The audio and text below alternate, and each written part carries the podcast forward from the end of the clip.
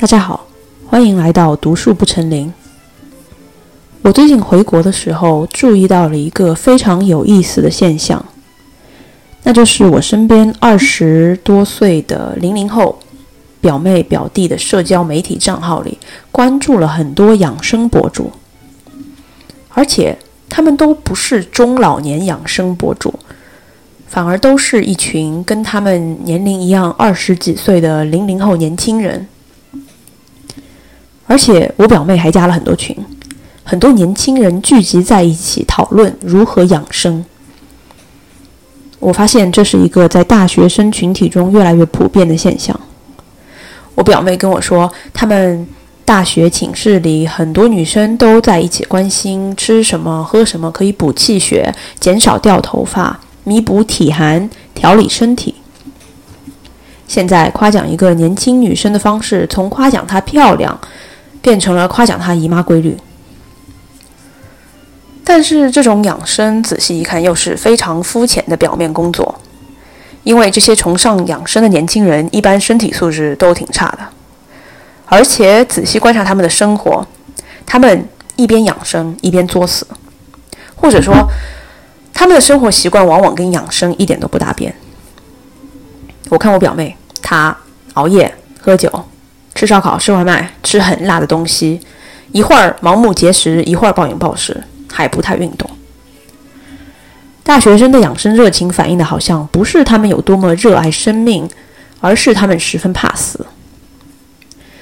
在我这次回国遇见的所有零零后身上，我看到了一种中国年轻人独有的割裂感。这种割裂感，在互联网上被人叫做是朋克养生。它体现在一些非常荒诞的组合中，比如说一边吃烧烤，吃完烧烤去健身房，一边熬夜一边涂眼霜，喝完啤酒泡枸杞，喝完可乐喝党参，一边吃沙拉一边喝奶茶，等等。这期播客的主题就是要讨论为什么这种独一无二的割裂感出现在越来越多的中国年轻人身上。以及为什么这种割裂感是中国年轻人独有的？这是一个看似非常模糊或者说没有意义的社会议题。我这期播客只是试图结合我的观察进行一个非常初步的讨论。我觉得现在有很多属于年轻人的社会问题，是是全世界所有。脱离贫困的国家都在面临的，不是中国独有的。比如说，生育率下降，基本上所有的发达社会都在面临年轻人不愿意生小孩、老龄化的问题。当然，老龄化在东亚社会尤其严重，韩国、日本、中国、美国，美国是发全世界发达国家中唯一一个生育率更替水平可以保持稳定而不是下降状态的国家。为什么呢？因为它是一个移民国家，维持美国生育率更替水水平的种族是不断进入美国的西班牙裔的南美人，就是墨西哥人，还有通过墨西哥进入美国的其他南美国家移民。在这个在这个种族的人中，很多人信奉天主教，这些天主教徒非常能生啊。我看过一些，我在二零二零年的时候看过一个数据。嗯，里面说到的是美国的天主教拉美裔移移民是生育率最高的一个美国种族，这也是为什么美国是发达国家中生育率更替水平最稳定的国家。那除了年轻人不愿意生小孩，社会面临老龄化之外，全世界的全世界，嗯，几乎每一个呃社会的年轻人。呃，发就相对发达国家的年轻人，都在面临越来越不愿意谈恋爱和彼此发生亲密关系，或者是进入稳定的一对一感情承诺的状态。与此同时，年轻人在学校里接受教育的时间也越来越长，进入社会的时间越来越往后推迟。一方面，这是因为疫情；另外一方面，是因为工作越来越难找；另外一方面，是因为。学历的含金量在几乎每一个发达社会都在全面下降。本科学位好像已经不够用了，越来越多的年轻人选择读研究生，进入考研大道。这个问题其实在美国也特别严重。一个有一个专门形容这个现象的术语叫做“嗯，the infantilization of society”。大家知道，infant 就是婴儿的意思。这个 infantilization 就是说，这个社会正在被婴儿化，成年人承担起传统意义上属于成年人责任的年龄变得正在被不断的推迟。这个传统成年人责任当然包括了工作、买房、结婚、生子等等，也就是我们用中文说，也就是巨婴越来越多。不过，我感觉中文语境中的巨婴不光光是用来描绘心理不成熟的成年人，还用来描绘那种全能自恋、认为全世界必须要按照自己的想法运转的人。Anyway，我刚才描述的这些呃社会问题呢，就是想要跟大家介绍一下，其实有很多，我觉得绝大多数的年轻人。带来的社会问题是全世界是有具有普遍性的，是我们这个时代的特征，这些都是具有普遍性的社会问题。但是我在标题里面提到的那个割裂感，我今天想要讨论的这种割裂感，就是我刚才提到的那个大学生一边作死一边养生这种冲突和矛盾，好像是至少在我的观察里是中国年轻人独有的。我每天都要跟美国年轻人打交道。我也相对比较了解德国的年轻人，我从来没有在他们身上观察到这种在中国年轻人身上极其普遍的矛盾境界。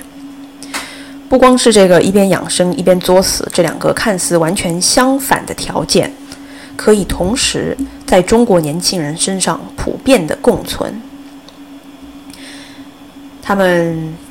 我再描述一下这个状态，好像是一边。阴暗的躲在被窝里，想着我不想活了，一边在行动上拼命求生，一边在说 “life sucks”，一边说 “I love life”，一边时不时的振臂高呼“这个世界糟透了”，一边时不时的一腔热血涌上胸口，想要为这个世界变得更好而牺牲自己的时间、感情、金钱、精力。嗯，根据我的观察。中国年轻人还要面对很多具有矛盾性的、有冲突的，嗯，事实是西方年轻人在西方社会里面不太需要面对的。今天这期播客不能说是我一个非常成熟的结论，只是我想要进行一些初步的对我的观察的讨论，来探讨一系列我觉得我这次回国在年轻人身上观察到的冲突。是一种西方年轻人没有办法也没有机会去体验的新与旧的冲突，以及中国人年轻人消化这个冲突的方式，可能就是我刚才观察到的这种割裂感。嗯，如果说之前有很多期播客的想法和论点是我在脑子里面已经酝酿了很久，甚至在大学课堂上已经用更复杂的方式说过一遍，只是。用呃，在播客上用一种更通俗易懂的方式呃跟大家分享的话，那这一期播客想要讨论的有关中国年轻人的话题，你可以假装是我是在一边想一边说，用英文说就是我在 thinking out loud，我在把思考的过程从脑子换到了嘴上。OK，我刚才提到中国年轻人要经历的那种矛盾和割裂感。它最主要的社会来源是一种深根深蒂固的新与旧的碰撞。那我想解释一下这个新与旧的碰撞是什么意思。首先，我想描述一段我自己的经历。这段经历，我觉得在某种程度上，它是可以概括，呃，在现代社会生存的年轻人遇到的一些矛盾和冲撞的心态。我这次回家的时候，发生了一件让我印象深刻，但是我表面上却无动于衷的事情。就是有一天，我坐在我爸的副驾驶上开车去我奶奶家吃午饭的时候，我抬起头来，忽然发现，我面前有一辆很破烂的五菱皮卡，上面放着几个狗笼，还有一些工具，就是类似于套索之类的工具，也放在皮卡上，看起来很像是抓狗的工具。然后那个狗笼里呢，也关着五六只狗，看起来都是田园狗。因为那个皮卡在我面前开了很久，好几个红绿灯，我甚至跟那个狗笼里的狗狗进行了一段时间的对视。大家知道，狗狗的眼神就是很清澈的嘛，它就这样很平静的看着我，可能也没有看见车窗里的我了。我甚至还拿出手机来给他们拍了照，就是几只平平无奇的大黄田园狗。嗯，最近全国兴起了很多这种捕捉流浪狗、流浪猫进行无害化处理的热潮，所以我觉得，要么开这个皮卡的人，要么是狗肉馆的，准备把这些肉狗卖去杀了吃掉；要么是城管抓了这些流浪狗，要去处理掉。反正不管怎么样，这辆破破烂烂的皮卡上半生锈的狗笼里装着的那四五只。跟我对视过的田园狗，现在应该都已经死了。等待他们的命运，我百分之两百确定，不是一个温暖的家，或者是一个宠坏他们的主人，或者是一个寿终正寝的未来。我跟在这个皮卡后面的那一分钟、两分钟的过程，让我的让我感到一种很平静的无力感。这种感觉不是愤怒，也不是悲哀。就是一种意识到我自己无法改变他们命运的意识，并且为自己无法改变这些田园狗的命运而感到无力。感到无力的原因有很多。对于当时的我本人来说呢，是因为我根本就不住在这里，两个星期后我就要回到美国去改期末论文了。我既没有能力，也没有精力去拯救他们的生命。我甚至都没有办法考虑，哎，那我可以找我的家人帮忙啊。虽然我的家人都是好人，都是很负责任的人，但是他们对于狗的态度和我对于狗的态度有着根本性的不同。狗在我的眼中是朋友，在某种程度上来说，我们是平等的。它可以给我提供人类没有办法提供的陪伴、忠诚和友谊。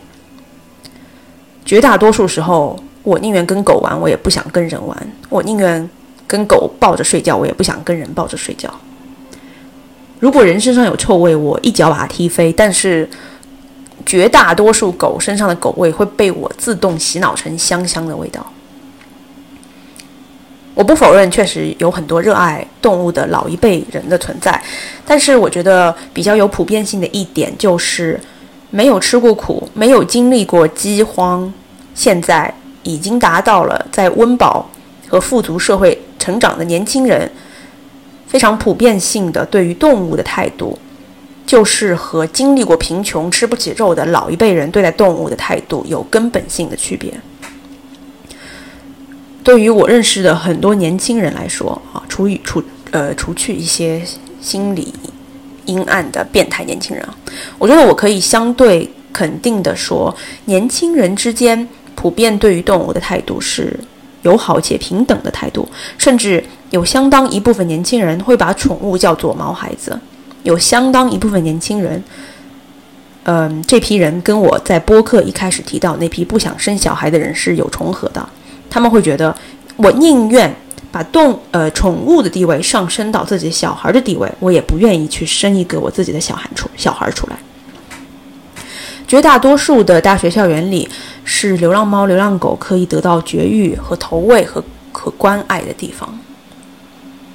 而绝大多数七五年之前就改革开放之前出生的人，也就是说经历过真正的贫穷的人，他们是没有办法接受我刚才提到的这个“毛孩子代替真孩子”这个观念的。哪怕是热爱养宠物的，或者是热爱猫狗的七零后。嗯，我觉得绝大多数人都是一辈子都没有办法接受对于猫啊、狗啊这种宠物，呃，他们是值得和人一样的仁慈和感情的。嗯，之所以提到关于动物的这个问题，一方面是嗯，看到这个肉狗车的经历，确实在我的内心中给我带来了非常沉默的震撼，也让我想在播客里提一下了。但是另外一方面，我想要从对于狗的态度来延伸到一个更宏大的话题，就是孟德斯鸠讨论的关于嗯两种道德观的问题。OK，我知道这件事目前听起来完全不搭嘎，拜托大家给我一点时间娓娓道来。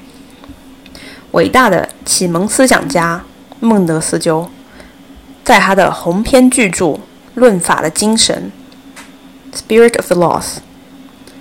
Laws），L'esprit de loi 里有一个非常深刻的观察，我之前播客已经提过一遍了，但是我要再提一遍。那就是贸易的发展，或者说商业的发展，会改变一个社会的道德观。怎么个改变法呢？贸易或者说商业是一把双刃剑。孟德斯鸠说，贸易可以使一个社会原来野蛮的道德观变得更加宽和，它也可以使这个社会原来野蛮且单纯的道德观变得更加腐败。Commerce softens barbarous mores and corrupts pure mores。贸易可以使一个社会原来野蛮的道德观更加宽和，也可以使这个社会单纯的道德观变得更加腐败。我重复一遍。为什么我想要把这句话放在中国年轻人面临的这个处境里面说呢？是因为我在想，中国年轻人跟西方年轻人。面临的处境不同之处就在于，西方社会里的每一个人都已经在过去的几百年都是被商业社会所代表的道德观所塑造的，但是在中国，好像只有我们出生在改革开放之后的我们，我们的道德观才是商业社会的产物，我们自己的道德观绝大多数情况下，几乎完全了是由这个贸易商业社会。的价值观所塑造的，但是八零年、七五年之前出生的中国人，他是被另外一个社会的逻辑和道德，嗯，所塑造的。所以，我们面临的这种割裂感和价值观的冲撞，是否是因为我们作为中国人生活在一个非常独特的过渡时代？在这个时代的社会，我们同时。存在着两种道德观，一种是商业主义之前的道德观，一种是属于商业社会的道德观。所以说，孟德斯鸠在《论法的精神》里提到的这两种价值观的冲撞，是否反映了年轻人生活在现代中国社会所体验的这种割裂感？OK，下面先让我们退一步，让我解释一下孟德斯鸠所谓的这两种道德观是什么意思，尤其是他所说的这种商业道德观是什么意思。然后我们可以再评价一下我刚才画的这个连接是否有道理。什么是商业社会的价值观呢？又或者说孟德斯鸠说的那个那句话的前半句？商业可以使一个社会原来野蛮的道德观变得更加温和。这句话是什么意思？贸易对于孟德斯鸠来说，带来了更多的商品和更富裕的生活。自由市场经济可以使人拥有更加宽和的道德观。被市场经济塑造的人，他会更加崇尚自由和平等，没有戾气，心胸更加宽。宽广，因为他们看到了相对不同的文化，会更容易接受不同的价值观，更加不容易有偏见，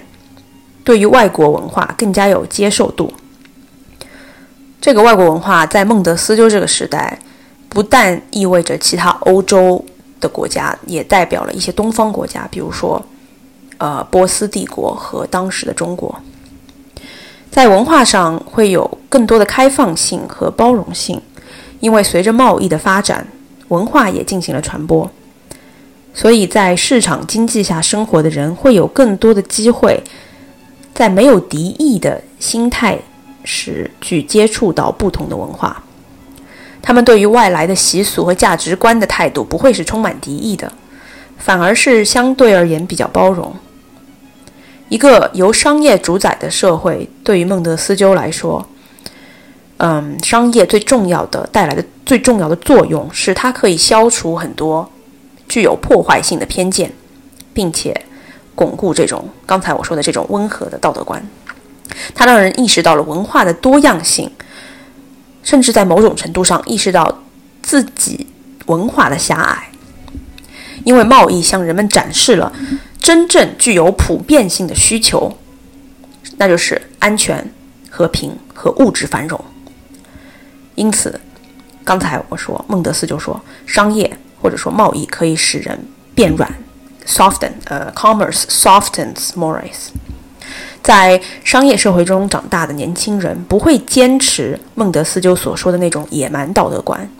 ，barbarous mores。这种这个词，这个野蛮 barbarous 不是贬义词，它只是一个中性的形容词。道呃，野蛮道德观，它拥有着相对没有那么宽容，并且很严酷的道德观念。在商业社会生长的人们，相对而言。不会容忍残暴、折磨、残酷和对于弱势群体的排斥和不公平对待。这个是孟德斯鸠对于生活在商业社会里的人的道德价值观的概括。但是我刚才说的全部这些形容啊，其实它只是呃这前半句话：贸易可以使一个社会的野蛮道德观变得更加宽和。这句话的拓展，我们不要忘了。孟德斯鸠还说了那后半句话：“贸易可以使一个社会的单纯野蛮的道德观变得更加腐败。”Commerce corrupts pure mores. Corrupts，腐败。这句话是什么意思呢？商业社会不光光会软化人们的道德观，它也会腐蚀人们的传统道德观。商业社会带来了奢侈。带来奢侈的同时，它让人们变得更加软弱、彼此依赖、懒惰和腐败。商业社会摧毁了很多古老的美德。这些古老的美德包括什么？英勇的个人牺牲、无私的自我奉献精神。它摧毁了人们牺牲自我利益的这种。奉献精神，它摧毁了人们对于真正的荣耀的渴望。它让人们变得更加小气，变得更加斤斤计较。商业社会在社会层面上看似更加温和，看似更加团结，因为残忍的暴力减少了。但是在个人层面上，人和人之间的距离反而变得更大，矛盾变得更加不可调和。孟德斯鸠说。在这点上，他跟后来呃一百年之后的资本主义之父亚当·斯密的观点是完全一致的。他们两个都说，商业资本主义社会可以团结社会，但是不能团结个人。人和人之间反而会变得更加疏离、斤斤计较。商业带来了更多个人之间的金钱和小事上的纠纷。这个是孟德斯鸠在他的。鸿篇巨著《论法的精神》中，对于商业社会，嗯，对人的价社会的价值观之改变的描述。一整个现代西方世界都已经处在这个商业社会道德观中很久了。早在孟德斯鸠写这本书的时候，三百多年前，他就已经感觉到这个西方社会正在被商业所冲撞。和改变，颠覆性的改变。我觉得，好像在改革开放、经济贸易快速发展下的中国年轻人，我们本质上和孟德斯鸠描绘的这种商业社会价值观成长的非常软化，同时又相对温和的呃人群是很像的。这是主宰中国年轻人的价值观。嗯，但是我总是或多或少的觉得。年轻人的价值观和老一辈人价值观的碰撞，这种割裂感，之所以在西方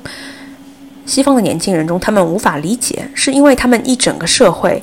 早就被工业化、商业化几百年了，他们早就忘了这种道商业道德观之前孟德斯鸠描绘的那种既野蛮又纯粹的道德观。然而，中国年轻人我们不一样，我们既生活在富裕、开放、发达、温和的商业社会，我们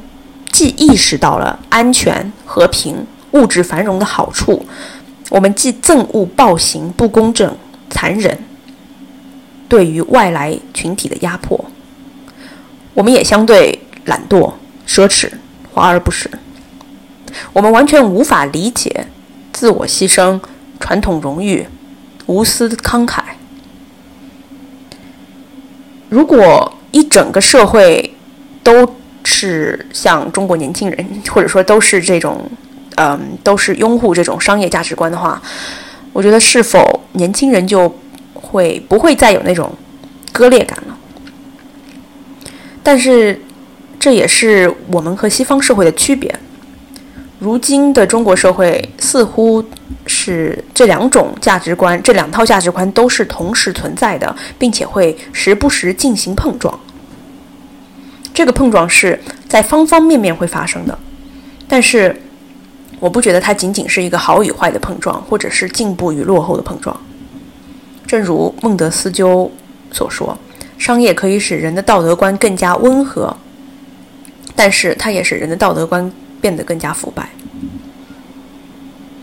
在我播客的一开始提到这个对待动物的态度的区别，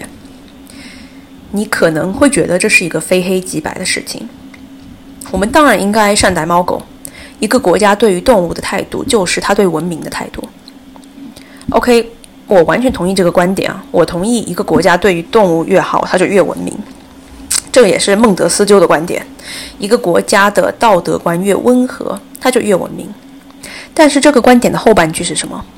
一个国家的道德观越温和，它就越文明。那它是不是就越腐败呢？在对于动物的态度上，我想要提一个例子。生活于罗马时代最著名的希腊历史学家 Plutarch 普鲁塔克写过一本书，叫做《希腊罗马名人传》，主要是记录一些希腊罗马名人的呃生平事迹吧。它里面写到，凯撒有一次在罗马大街，凯撒大帝啊，在罗马大街上看到一群有钱人，他们的怀里抱着小狗和猴子。这些小狗和猴子就坐在这些有钱人的胳肢窝、呃臂弯里，这些有钱人拥抱着他们，亲吻着他们，很珍惜他们。于是凯撒问这些有钱人：“你们为什么要将大自然赋予我们的，用来给予我们同类的感情和仁慈？你们为什么要把这些感情挥霍在野兽身上？”普鲁塔克记载这个事。件呢是有两个目的，第一点是，这个历史学家普鲁塔克想要说明，在罗马帝国最发达、最富裕的时候，也是这个社会富裕到开始糜烂的时候，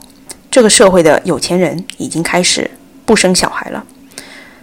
罗马的生育率开始急速下降，他们开始，呃，宠爱动物。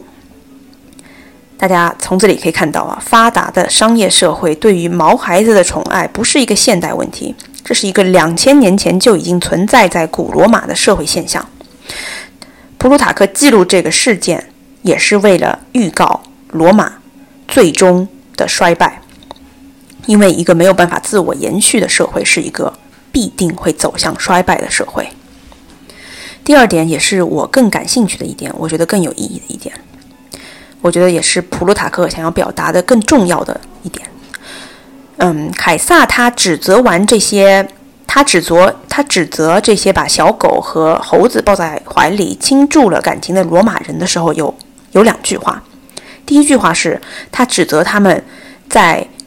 呃萎靡的滥用原本应该赋予我们同类，也就是其他人类的感情和仁慈。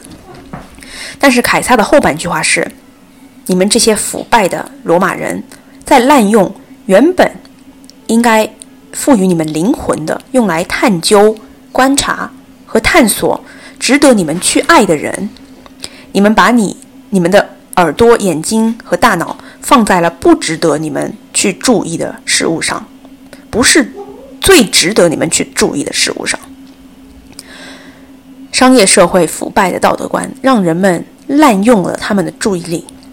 让他们忽视了真正对于他们灵魂、他们肉体有好处的事物。我举这个例子的，我举这个两千年前的那个普鲁塔克的这个例子的意思，当然不是说我们应该对待动物更加残忍一点，或者说我们应该选择生小孩，而不是应该选择去爱我们的毛孩子。我自己也是一个商业社会的产产物，我是一个非常软化并且腐败的人。在我为了社会的不公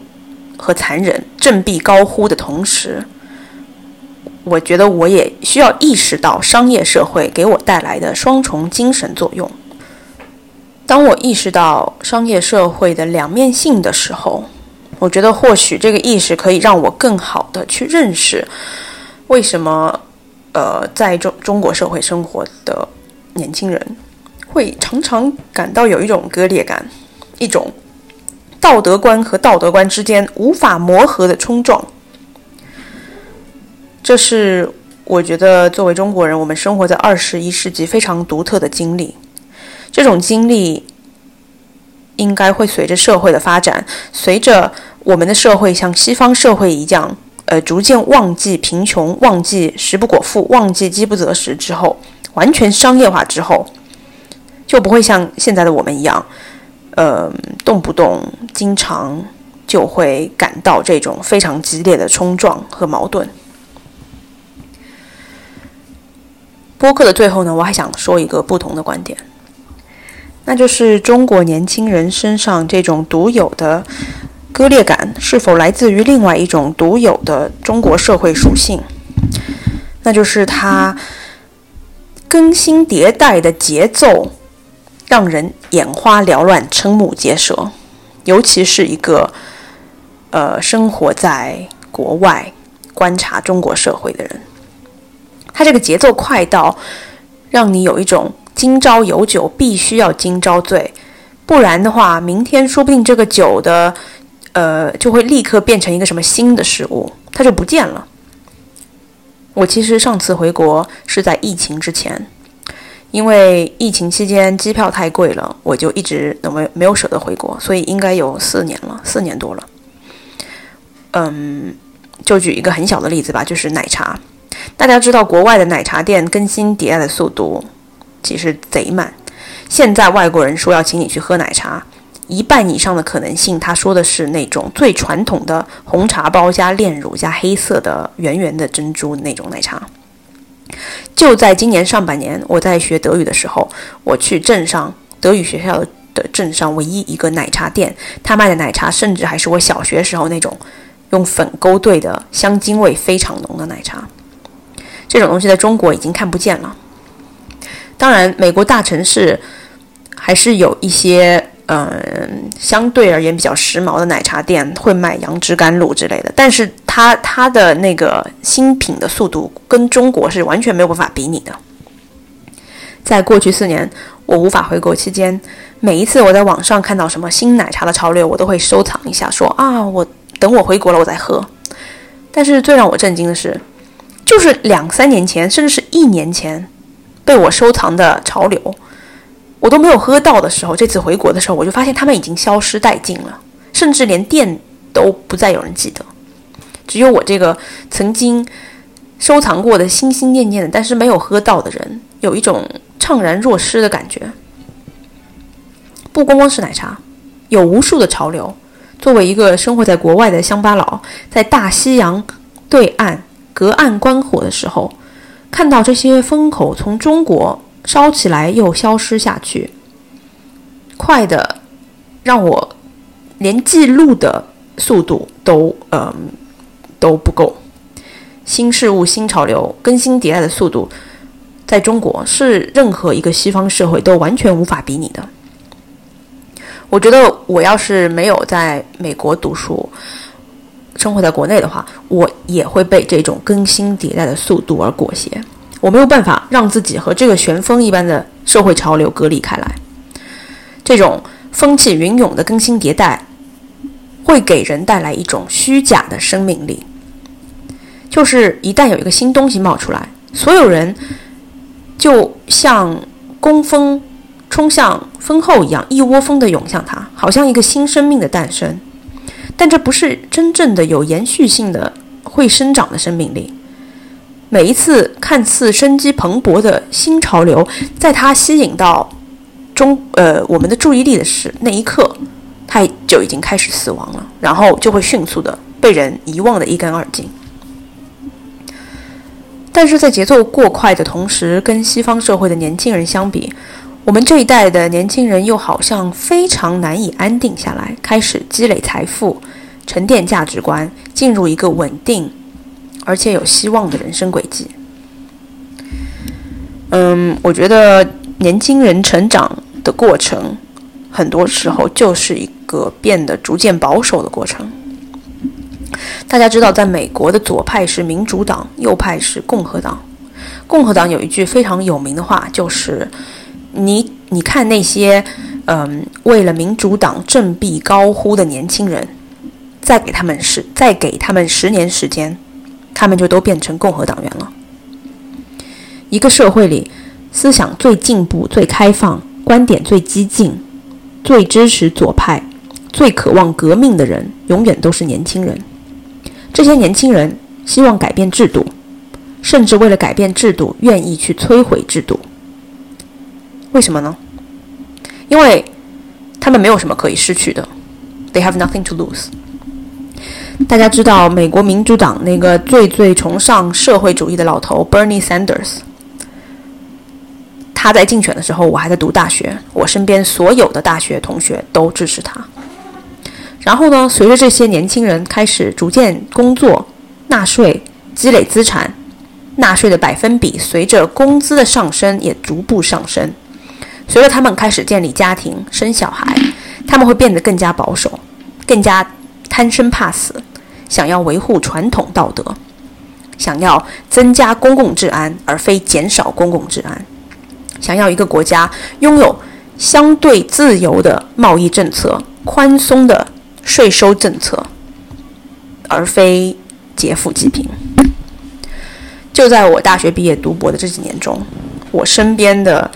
同龄朋友慢慢的都进入了职场，并且开始慢慢升呃升职。就在我个人可以观察的范围内，我看到了那些曾经支持 Bernie Sanders 的社会主义朋友，逐渐从左派慢慢滑向右派的过程。从激进变温和，从进步变得保守。我觉得这个趋势可以说是符合一个人他的成长轨迹的，这是一个相对自然的轨迹。成熟、成年、成长的意义在于，从一个人生观慢慢滑到，从一个价值体系慢慢滑到另外一个价值体系，并且越来越趋于稳定。一个成熟的社会。需要年轻人给他带来创意和改变，也需要中年人给他带来稳定。当然，这个前提是这个社会的机制能够允许年轻人可以顺利的过渡到中年人这个状态，能够在这个过程中获得有足够的希望去建立家庭，有足够的可能性去找到一份能够满满足温饱，并且实现一部分个人价值观，不会让人感到绝望和不满的工作。有足够的公共社会空间去进行这个人生价值观的过渡。那我在想，当我在想，当社会没有给予年轻人这个通道，或者说让这个通道变得极其狭窄的时候，嗯，可能就会在努力的年轻人身上带来那种。一会儿充满斗志，一会儿充满绝望的矛盾心态，就像我之前播客一开始说的，一边阴暗的躲在墙角想着我不想活了，一边在行动上拼命求生，一边高呼 “Life sucks”，一边努力的试图 “Love life”。OK，最后说一个总结。你是不是看到今天这个播客标题？年轻人为什么一边……嗯，我写的是什么来着？一边作死一边养生，觉得这个问题有点肤浅。没有想到我竟然可以杂七杂八的聊这么多。如果你觉得我讲的太散了，根本就没有回答这个问题，或者说扯得太远了，那是因为我想要试图去讨论我观察到了这个社会现象背后更深层次的社会精神状态。当然，这也是我非常初步的观察。欢迎你在评论区告诉我你的感想，以及你是否同意。我们下次再见吧，拜拜。